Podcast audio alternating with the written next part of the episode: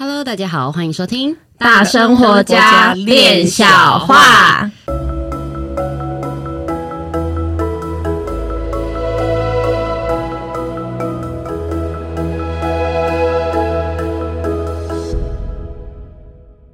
我是新弟弟，我是闫妮，我是冠玉。哎，Hello，我们延续上礼拜的一个话题，嗯，这次。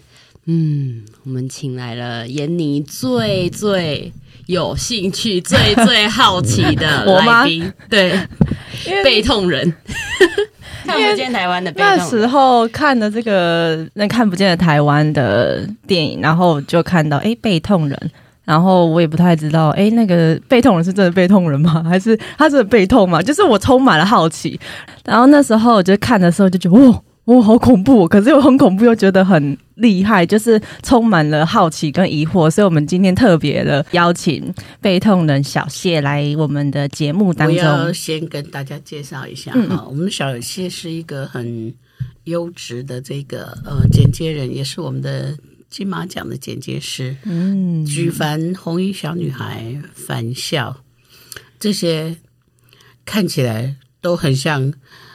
看不见的台湾的后遗症，都很值得超度一下。对，在那个看不见的台湾之后，我就看，我靠，又连装了！我靠，又连装了！哇，又连装了！最近在剪的是什么？key 档吗？呃，机身，机身。哦，那个电视剧，不是 key 档，是当 key，都是我不太敢看的。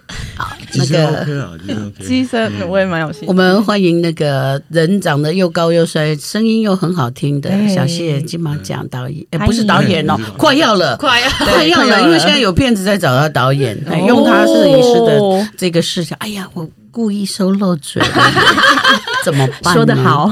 哎，我们请这个小谢自我介绍一下哈。嗨，各位大生活家练小号的观众呃听众朋友，大家好，我是背痛人小谢。哦，对，传说中的背痛人。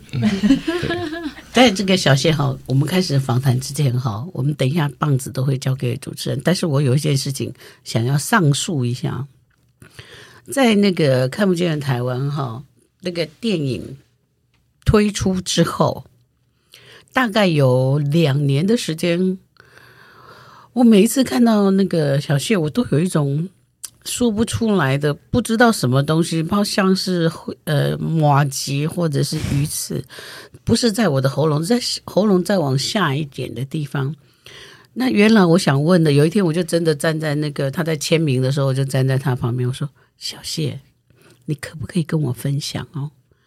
我那个时候在那个看不见的台湾里面哈，在嗯、翻译翻译说哈啊，你表弟哈的车子丢在哪里哪里哈啊，是他生发生什么事情什么事情哈？可是我我我到现在都觉得我是不是在胡胡胡说乱胡说八道啊？诶，这个嗯，他说没有啊。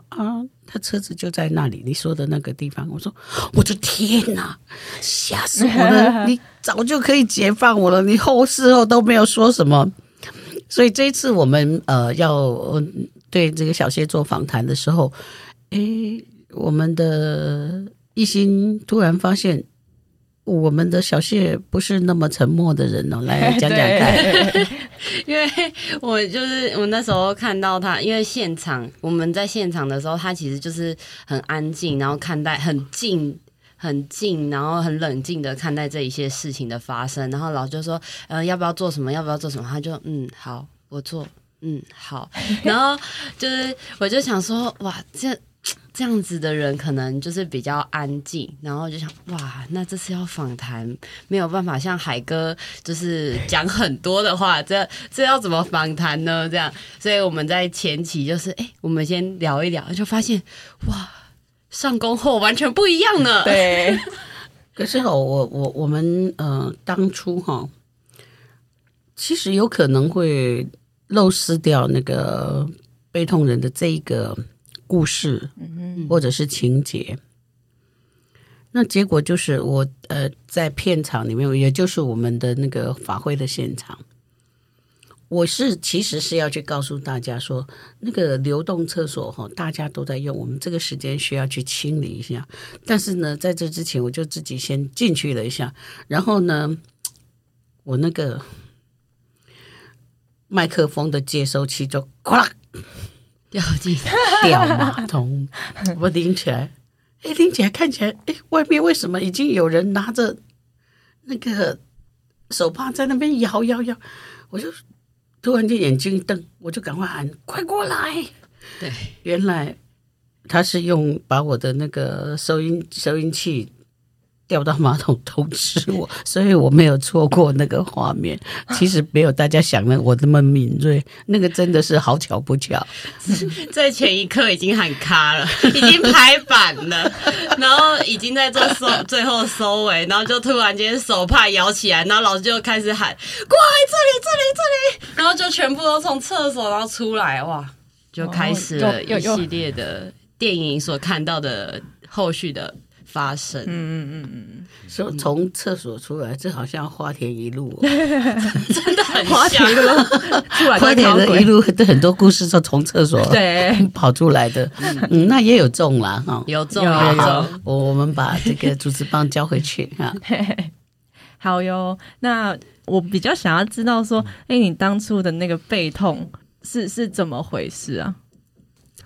好，我先先回答背痛人这件事情哦。OK，其实我自己看到电影也觉得吓一跳哦，就是我被冠上背痛人，因为我其实不是背痛，我一直以来是脖子痛。但我大概 身为电影工作人员，我也明白，就是说，呃，钢铁人就是钢铁人嘛，背痛人。那如果叫脖子痛人，多那一个字，其实就会很奇怪。不是，对，就 OK。好好，我我背痛人，我腰痛人，我嗯，都比脖子痛人。来的好，好像最近也是练巨人嘛。Anyway，对对，有，有钱人也是三个字嘛，哈，就只有穷人是两个字，只有一多一个字跟少一个字都不太对。只有一种更好，叫很有钱人。哦，很有很有钱，这好像可以。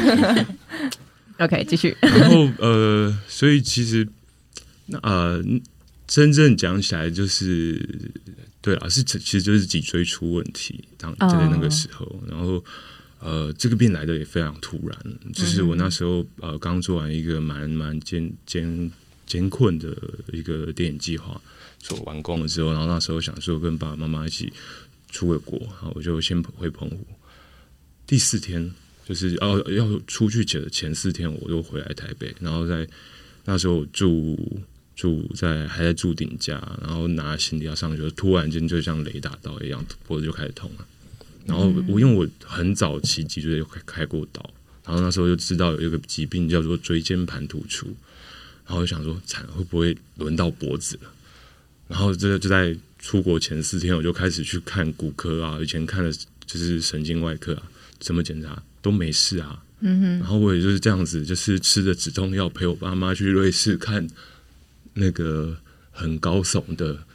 呃，教堂，然后就是完全就是把手扶着脖子，然后 哦，来你们看着，来我帮你们拍照，然后就是其实自己痛的要死，这样去玩了十二天回来，所以每天都还吃止痛药，对对对对对对对，然后有时候还会臭脸，他们他们就很开心啊，我就看你在臭脸，没有我在痛啊，然后好辛苦，那时候想说一下应该就是肌肉发炎嘛，因为医生也说没事，但不知道这样一下子就是五年。嗯，对，整整五年的时间啊，对，所以你这五年都在看骨科，还是我？我这五年有一度会被健保局打来关切，打到我家，他说：“呃，我们想关切一下谢先生，因为他这一年总共看了三百快了三百六十次的医生，差不多三百六十五天里面只有五天休假。对，就是那那时候那个状态，因为你找不到原因，嗯，那你会希望。有人给你说法，或者说甚至已经到觉得去医院已经是一种寻求希望的感觉了，所以那时候就是一睁眼就是痛，只有睡着的时候不会痛，还有吃饭的时候不会痛。但是这个吃饭的时候不会痛，是一直到后来我才发现的事情。那这个也跟这个这个这个痛，或者说这个疾病慢慢它能够改变。它有，它之间有一个某个关系存在，这个我们可以晚一点当做重点来聊。嗯嗯，对对对。但我的青春岁月就在，就是你知道，三就是哪都是三十岁之后是一个人生另外一个阶段嘛。我二八、二九、三十、三一、三二都在经历这件事情。所以我人生中突然间躺了，在躺至少躺三年，至少躺三年。对，就是没有飞天遁地，就是在那边躺着。就是就现在最流行的躺平。对，嗯，躺平族，嗯，我可以提早体会，提早体会。那那后续呢？后续。所以现在是可以飞天遁地了，也还不行。我其实去年还在又开了一次刀，但只是那个其实有一点把身体超过度，然后我的工作关系就是必须很常坐着，然后本来那个伤口就当面的时候就受伤了嘛，那又又再一次，但是这个东西就很快解决了，就是知道问题在哪，很快一一找那问题就知道就解决了。这物理性的东西很快就解决掉，嗯，那个那个。对我的精神压力，或者说他的恐惧就没有这么的深。对，因为其实呃，在在生病的那几年，最最大的痛苦并不是生理上的痛苦，是你找不到原因。然后每天醒来就痛那种恐惧，那个会侵蚀人的，对，那个会逼迫你去看一年 一年看三百六十次的医生呢。这都是觉得现在想起来，觉得我自己到底在干嘛？就是红衣小女孩，你还可以看到一个红衣小女孩，你这个都不知道看什么。嗯、对啊，所以 那时候我会想说，呃，就会讲到表哥的事情，有的时候会，当我知道开始知道原因可能是他的时候，我有时候很生气的，就是说你到底要干嘛？我会就是随便找个方向就骂过去。通常我。我左边的知觉会敏感一点，我就会开始，你到底要干嘛？你你告诉我好不好？要不然你这样让我很痛苦哎！你可以讲的话，我只是要跟你去瑞士而已。爸，好，那那你说嘛，我多买张机票，OK 啊，我带带着我捧捧个斗过去也可以啊，你不要让我那么痛嘛。坏坏，所以所以我我对他的的很多情绪，大家看那个片子，就是在现场，就是大家。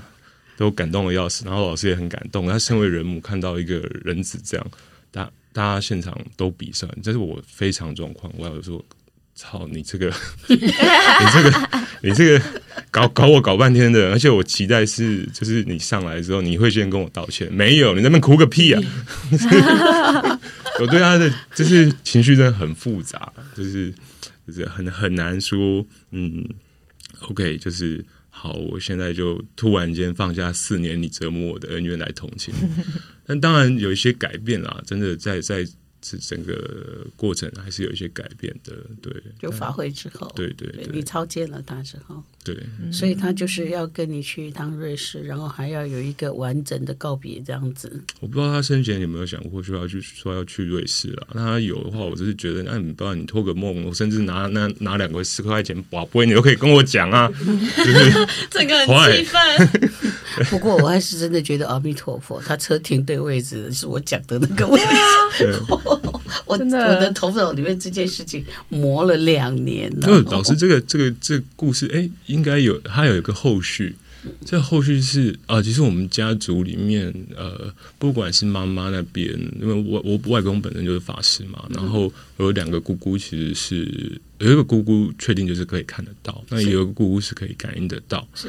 那呃，因为我表哥生前是跟我另外一个台北的姑姑是住上下楼，我们就是上下楼的住户关系。然后呃，哥哥过世之后，其实姑姑有时候会看到他的一个残影。嗯哼，你看，一讲到他就开始了，爆破机就叫了。我知道你在，不要烦，安静。然后，所以呃。差不多是我们片子上映之后一年吧，因为开始在其他的电视平台啊，是呃网络平台开始上映，然后我姑姑就看到了，啊，他也就是在中差不多是十月吧，我记得是十月的时候，然后早上我在睡觉的时候，他打电话给我，啊，他就问我，他开头说，呃呃，他就叫我小名嘛，我小名就是他呃，就叫阿梦，他说啊，阿梦你。你你去年做了什么事情？哥姑姑看了看不见台湾，你们去年做了什么事情？然后我就跟他大概讲一下，因为这件事情其实，在我们家不太，大家不太愿意讨论，因为呃，姑呃哥哥的妈妈也还在世，他其实不太接受这个事情，是，所以我们大家不太愿意去讨论。倒也不是说不能讨论，而是不希望这个讨论在只是在。呃对姑姑造成伤害。对，嗯，所以你也都没有跟我讨论。对对对，那 我们现在继续讨论。对，所以所以包含拍这个片子被剪进去的时候，我当时那个心情都是很复杂的，因为我其实都会有一点害怕姑姑看到。但其实，anyway，我们继续刚刚的那个话，也就是说，呃，另外一个姑姑啦，就是他的，也是我表哥的阿姨，这样算起来是我表哥的阿姨了。然后他那天打来，然后我跟他告诉我，我去年就是我们做了这件事情之后，他说，他就回我，他说，难怪，就是今年的农历七月一号的当天，他就梦到哥哥跟他说，我好了，我回不来了。啊，我好想哭哦，我好想哭哦。嗯哼，但然后我我也是在那一刻，因为这件事情到到姑姑跟我讲的时候，其实已经隔了真正好一年。我们是差不多十月底十月的时候，就是差不多真正好是一年完完整整的一年。然后那个时候，我也人生的状态也改变，然后也搬了住处，然后新的工作也开始了。然后姑姑那时候跟我讲的时候，我。突然间有个感觉，就是我对他已经没有什么仇恨了。我我就是也很希望他好好的，就这样。不过哈，我可以对这些灵的了解，就是说他出来没有办法先跟你道歉，是因为他比你更痛。嗯嗯，那个时候真的只能够赶快求一个解脱。其实就像我当初那个那个。胆临时性的这种能量上的受伤，然后这样整个人倒下去，那种谁来看我，或者是我说了一些什么话，或者是我我吵了谁呀、啊？我我我就呃，这个医生同意把尿管拿掉之后，我就自己把针什么也都拔掉，我就直接就走出来了。这这是女儿跟我讲，我在想那时候真的是顾不得哎，嗯，真的是顾不得，嗯。嗯了解，其实其实很很多时候理智上可以理解啦。就说到到我们那天做法会，然后他上来最后要走的那一刻，他在在跟姑姑，就是他妈妈我姑姑道歉，说他身为一个儿子，他觉得他没有好好尽孝，他这么年轻就走了，没有办法陪着他妈妈，呃。对，大家在现场都哭了半死，我还是，但我只是心里理解。但老实讲，最后当我们把那个水路开出来，王船送出去的时候，我突然有一种感觉，就是说，这十七年来，他有这么多的痛苦，那么多的冤屈，但在最后的这一刻，他也是只有三分钟能够做一个最后的交代，他就得走了。那他既然都得这样了，那我也好像没有什么放不下的。嗯哼，对，所以。那天我们结束烧，把王船跟资粮火化，呃，不是火化，只是化掉，火化什么东西？化掉，没有关系，没有关系。化掉，走到这里什么都无所谓。就化掉之后，然后我一直很深刻记得，就是当天本来在下着雨嘛，然后我们还很怕大家很很快的赶快搬搬着这些资粮啊，然后准备要来烧，然后但是一烧起来之后，哇，那个。雨就不见了，然后风反而留下来，是，然后很快的风把这些灰烬啊、烟啊带走了之后，原本 就是蛮有乌云的一个天空放了一点光亮下来，是。然后当天我们在收尾的时候，记得应该是要上车前夕吧，我就看到天空中出现一个很大的彩虹，然后我就跟老师说：“哎，老师，后面有一个好大的彩虹。”对，然后那时候就是 OK，就是理智上当然还有很多事情，我觉得过不去，但至少情绪上有一点抒发，就是呃，我应该有帮到他吧，就是然后我也不知道我会不会好，老实讲，老实讲，我也不知道我会不会因为今天之后就好起来，但那天我觉得我应该做了一个还不错的事情吧。嗯对的，这里面有一些嗯。内心的满足度，嗯嗯，是，就是，呃，其实那那些那个东西，它也没有在那个彩虹就画上句点啊，就是说不不是像电影情节都是最后一个画面彩虹，然后 OK，发，那但是 对，然后但是我们在那天，因为我们那时候是在呃台南嘛，台南办的法事，然后。呃，回回回程的车上，我们还看得到那个，因为其实就是黄昏了嘛，我们还看到那个天空的云彩。其实刚本来是我们在那时候在烧王船跟资阳的时候，天空真的是很多乌云的。然后到回程的路上的时候，一路往往北开，你就看到那个天空慢慢变成金黄色，然后有一些云彩，那云彩就很像长条状的。然后你再近看，有时候又有觉得，哎，对，它好像就是那些船，然后一艘一艘载着这些，不管是我表哥还是当时呃，就是协助郑成功攻台以及被这个在这那一场战役当中。呃，受伤的人们啊，死亡的人们，呃，他们载着这些船队，好像就要出发，那那那种感觉反而让我觉得很温暖。那嗯，就是理智上我也不知道，就是其实我跟老师一样，我也真的不知道这件事情会之后会怎样，但就是其实这个东西它一直在流动，就是它它也让我看到了。那我觉得那也不是偶然，就是然后。这经过这一整串事情之后，我也更加相信人生你会面临到的每一个状况，或者是每一个境遇，它其实都有一些特有的安排。那只是那个你了解的时间还没到而已。当时间到了，你了解，你会觉得你会很庆幸经过了这一切，然后你的人生。呃，也不是因此就可以，比如说飞黄腾达，人生就变得 happy ending，不是。但是你知道，你比以前又过去跟过去的自己又不太一样了，又成长一点，或获得多了一点呃理解、包容的力量。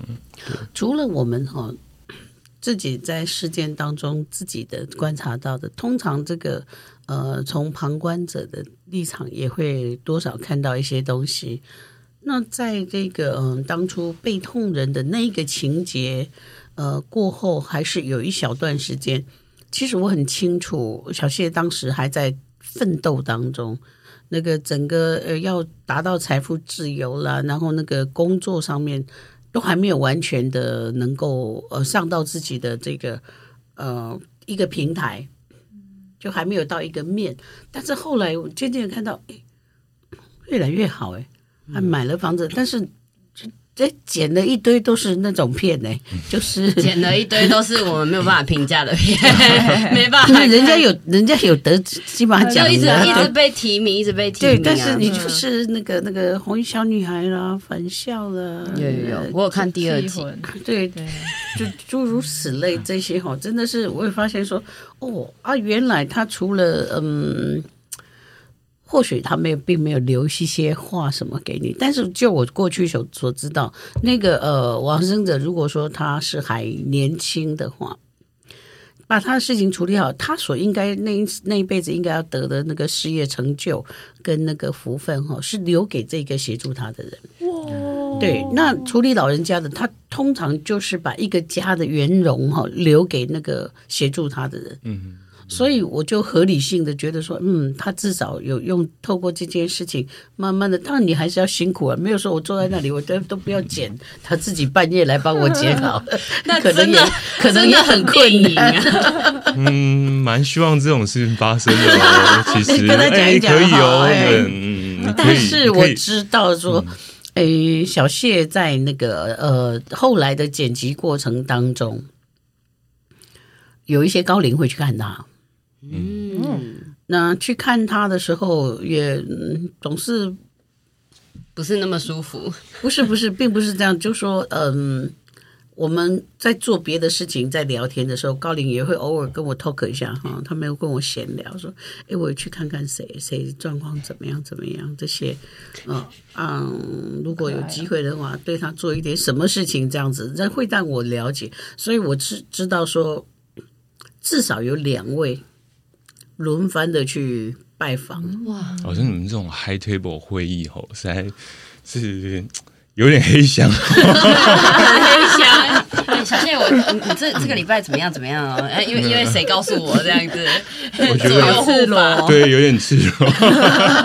但我我我记得很深刻的是，呃，有一次我在做人面鱼的时候，电影剪辑的时候，因为呃，那个影片当然。呃，它有一些来自于真实事件嘛。虽然我们我也不知道所谓的人面鱼到底是真实事件了，当还是它是真的是一个巧合偶然，还是什么修图，我不知道。Anyway，但、嗯、反正我们就去拍了这个片嘛。可是后来在做这个片的时候，发生一个很奇怪的状态，就是当时确实拍的拍摄的状况跟后期制作都很困难。然后我那时候只要一进去我的工作室，我就会非常的累，超级累。然后有一天，就是因为那时候呃，那个小老大还在嘛，小老大还在，那我就借机来问他这件事情。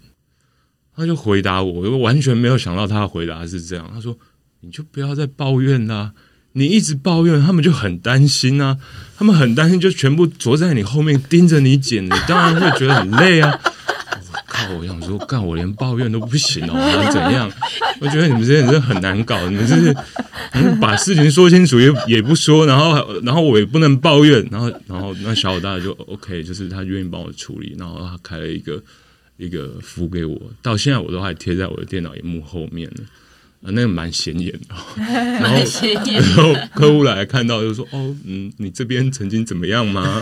我说：“没有啦，没有，这个就是就是保护我工作能顺利，就是我们这片能够很顺利进行。”然后他们就 OK，好，没问题。那啊，我记得在在当天跟小老大就是主要是对话的时候，他最后呃，我有。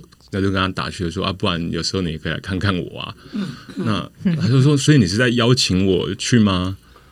我说对啊，你欢迎欢迎你来。他说那那我会去哦，我会去看你。我说呃、哎，那你来的时候可以顺便帮我想一下怎么剪吗？OK，好，那太可爱了。对，然后这个让我觉得很很很头痛、很烦恼。案子结束之后，让我拿到我人生第一个剪辑奖。对，我觉得这个这个是我。很有印象的事情，因为我压根没有想过这个片子会会有对我带来这样的结果啦。对，这是一个很正向的结果。我其实这这几天哈，嗯，呃，有去一个嗯这个宫庙，嗯，它算是地方上比较大的庙。那因为当初呢，这个庙我们跟他们的结缘也是透过呃他们托梦，这神托梦给那个主委。然后让他们巡线的呃找来，然后呃当初是坐在我前面跟我讲说，我叫你来关庙门，我讲几把钱呢？你庙门暗时都没关，讲不是这种关，给红起。我讲哇天哪！我那个时候整个是 头真的痛到不行。我想说这不是生理上痛，这怎么会找我？我这个三脚猫根本是什么都不是。但是呢，他们接到神的这个呃通知，真的，我们也就展开一段那样子的旅程啊。那我们也曾经跟团队还有导演在他的那个 building 啊，它其实是一个公园，在那边做了一个呃祝福包的火的仪式。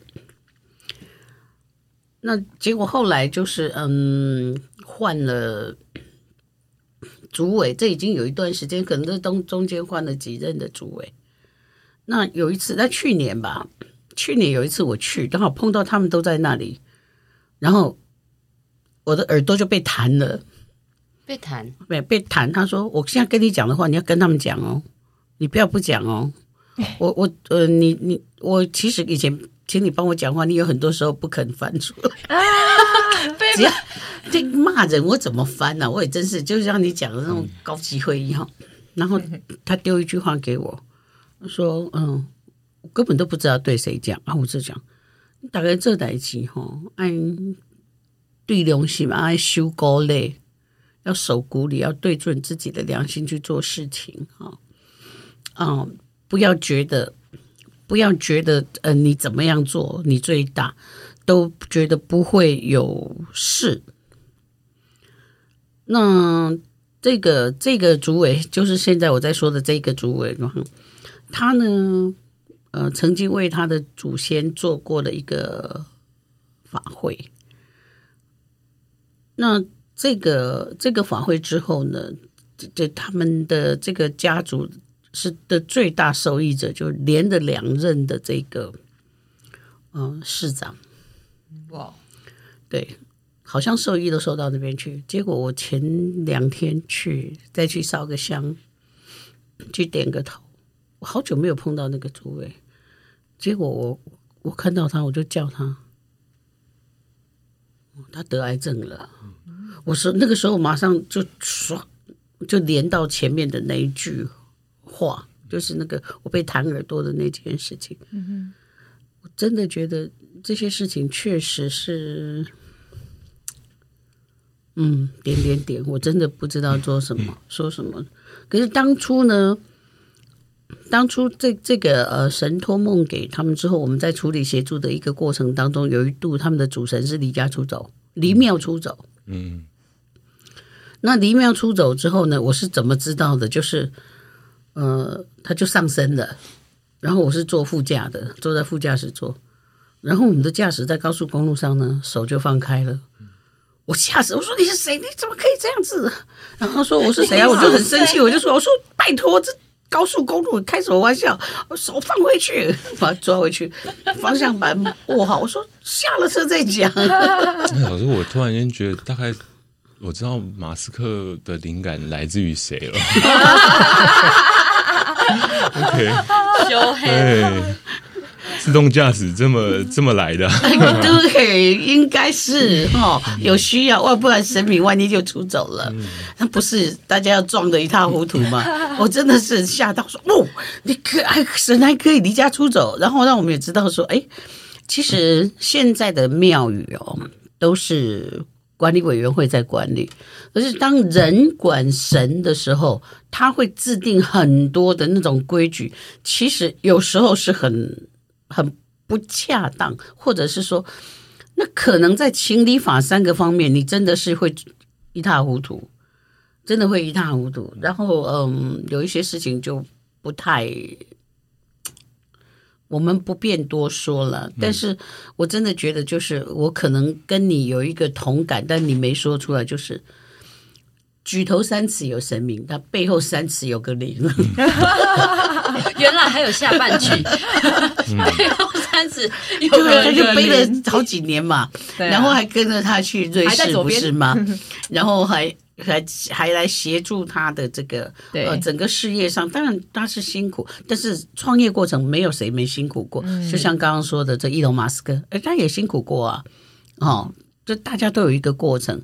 但是我们现在看到小谢的那个整个才华的展露，还有他在跟我们谈话的时候，哎，他对他的这个同仁所展现出来的那个情怀，还有他提供给他的这些客户这些。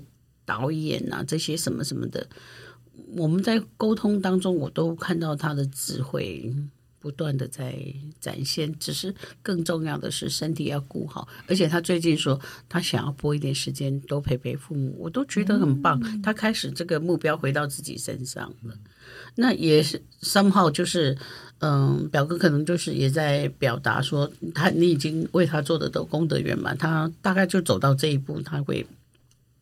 去转化了，那去转化的同时呢，呃，他所他对父母的这个部分的遗憾，他希望能够小谢跟父母之间没有遗憾，能够一直相伴，再把事业走到一个平台。所以这样子来讲的话，我可以预测，在二零二四之前，这是一个预测哈，嗯，预测，嗯，小谢会跟更多外来的。导演非我们本土，但本土的在合作，已经是合作当中，更多是外来的，迁到台湾本土来的一些嗯导演，有一些更正面的交流，但可以把自己的工作浓缩好，然后也提拨出一个事业的平台跟家庭的平台，能够同时间去顾及，我觉得这带给我一个。就是在现在在互动当中，因为我那天呃前几天吧，上个礼拜在帮这个小谢处理身体的时候，我就有说，好像感觉上有一个时刻就是满了，够了，就呃是一个道别的时刻。嗯，那一个道别的时刻，二零二三年是破军化路，它是一个大破，然后大利，就有一件事情。破除了或者结束了，但是它会有一个蛮大的一个起来。那我看到你已经那个破的点已经跟立的点正在同步。嗯，嗯国际线，国际线警戒线，国际线这条机场线，哎，哎，较贵耶，一定爱呀，把钱爱较管的呀。但呃，我觉得就是怎么讲，就是其实我我不太愿意去聊所谓，不是，也不是说我不太愿意，我不是个人不太去用，呃，他帮助了我。呃，直接一个实体上的，比如说一个成就，比如说奖项，或者是说呃收入，或者说工作这种东西来看待这件事情。呃，刚刚老师有提到智慧哈，那我记得我以前，比如说每次去庙里拜拜，比如说面对大势至菩萨或者是观世音菩萨的时候，通常都会先求智慧，因为我非常工作非常需要这个，我们人生很多时候很需要这个，但尤其这两年，我突然间觉得最重要的是。你要先有慈悲，你才有智慧。嗯、对，那有了慈悲，或你的心态改变之后，你面对很多事情的能量、能力就不一样了。对，嗯、这个是我我最后自己感觉出来的事情。老实讲，表哥在不在我身边，他有没有帮助我，我真的没有办法感受到。要是他有办，我有办法跟他沟通，有办法感受到，我真的会问他：哎、欸，要怎么解？哎、欸、啊，你要干嘛 啊？我可以在在哪里做吗？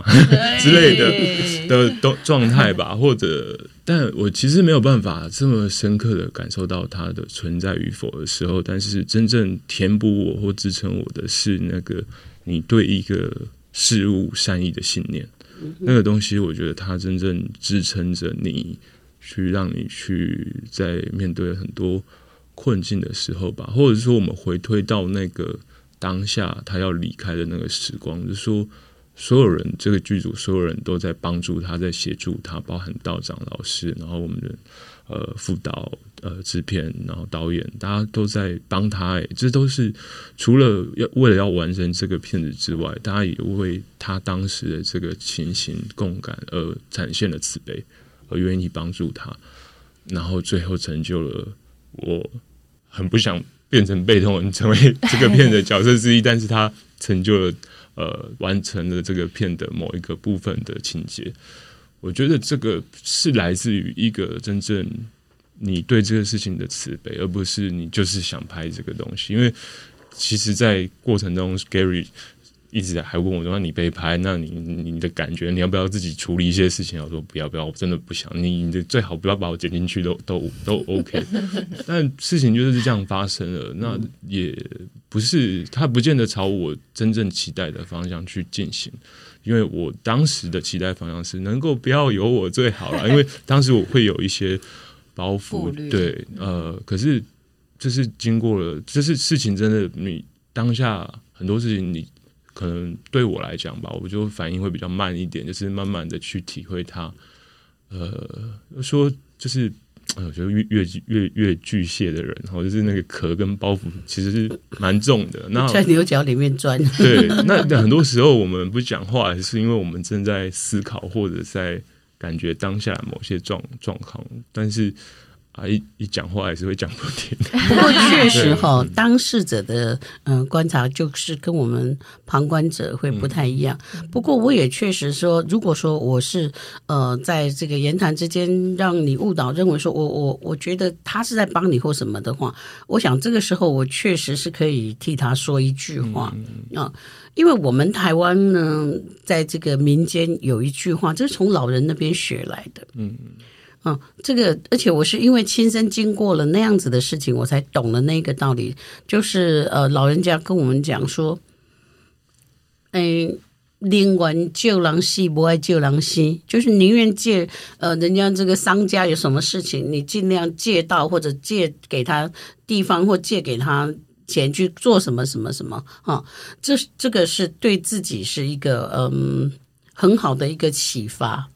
那你如果是人家到你家里去坐月子了，或者去干嘛干嘛的，嗯、你可能尽量是用嗯、金钱帮助他，但是你的地方或者你的呃种种就不太适合使他使用。这个是一个民俗，但是我却在我身上印证过，因为我在呃念书的时候，我的那个祖父就我的继祖父往生了，那。在那个外面一一大片的那个那个呃林场，那个就是林位的那个场子在那边。我那个时候就蛮还不懂事嘛，那我就问说，嗯，这个场地，因为我们小时候被灌输都以为死亡是一个很可怕或怎么样的事情，但是我们这个场子是摆在人家的庭院呢，因为我们在往里面去是没有庭院的，那他他们就是提供他们庭院给我们用的，那我就说我的我的疑虑是来自于说，那怎么可以这样用？那他们老人家哈。就说给我听，他说啊，被救狼信，救狼信啊！我说我我，所以我如果说这一句话导到这边，我就要说他为什么不是帮你？事实上，他要他自己也有他自己要带走的某一些什么或者额度，那他把这些在他在你身上停留的那些时间，他一起把那些东西都带走的时候三号他就带走了你一些呃绊脚石。智慧、才华跟慈悲是你自己在展展现的，因为那是你的本质，否则你展现不出来。但是它使你在自己的呃汗留在自己的稻田里面长出自己的呃果实的这一条路上，它如果能够挡一次台风，挡一次这个淹水，我都觉得都不得了了。理解。对，在在我的角度，我是希望说这个东西稍微解释一下，以免让你们误以为说，哦，因为这样子，所以他帮我。No，我不觉得，因为我有看到你怎样辛苦，你的身体跟你的整个精神状况在我们手里面支持，我非常的清楚说，那真不是一个就是剪接这种事情，真不是人干，真的半神半仙。真不是人干的。所以你看，我们那个看不见台湾的剪那个剪接师 Howard，他就很聪聪明，现在选择去当导演啦，剪接师不好干。你你也快当了，你也快当了。对，我我努力了。对，但我觉得就是，反正自己的生活会找到，也也不见得是工作啦，就是人生还有很多事情应该可以去完成。对，我觉得这个对我而言现在是重点。对，就是。而且很棒的是，你有提出说你要再留多留一些时间给家人，不是只有父母，嗯、包括你的呃夜间部同学。哦、夜间部同学，夜间部同学，好长好的形容词哎。我我刚刚在听啊，就是嗯嗯，就是小谢在这里就是会说，嗯，我不不认为就是哥哥就是表哥的协助什么的。其实我我就是从呃，不管是海哥那那个上一集来讲，还是这一集，其实我觉得包含那个爱流传下来的这件事情，然后有没有回馈这件事情，其实这个事件的发生。它就是一个打开，它打开让你去了解哦，原来慈悲是这样，原来爱是这样，然后你学着用你自己的方式在去做，然后去执行走过。嗯、所以你说他有没有帮助你呢？嗯、呃，有，算因为他打打开了这一个这个门。那你说他没有帮助你吗？嗯，可能因为在这个过程里面，你发挥了你自己的努力，然后你用你自己的。嗯、呃，时间啊，精力啊，一直在堆积，所以你会觉得啊，可是这一切这一条路还是我在走啊，等等的这些状况，所以是有也算没有，就是这个这个东西它是一个很平衡的状况。弟弟今天哈真的很棒，那个、嗯、爱才是嗯、呃、出口。嗯，但是呢，我们很期待说，在下一集的时候能够听到，嗯、呃，小谢切到那个他很精彩，他今天卖了关子的那个部分哈。所以我们就今天的节目就先收在这个。弟弟很有智慧的一个说法，但是有一个模棱两可的东西说，嗯、呃，好像帮了，好像又没帮了。嗯，这个事情这是一句很可爱、很有趣的话，好像帮了，好像没帮，好像吃饱了，好像没吃。好，那所以我们的听众一定也觉得，现在听着小谢的讲的故事已经痒了，可是哎，这道菜还没上来，有讲了，好像又还没讲。对，是我们会期待下一集。谢谢大家，谢谢大家，拜拜，拜拜。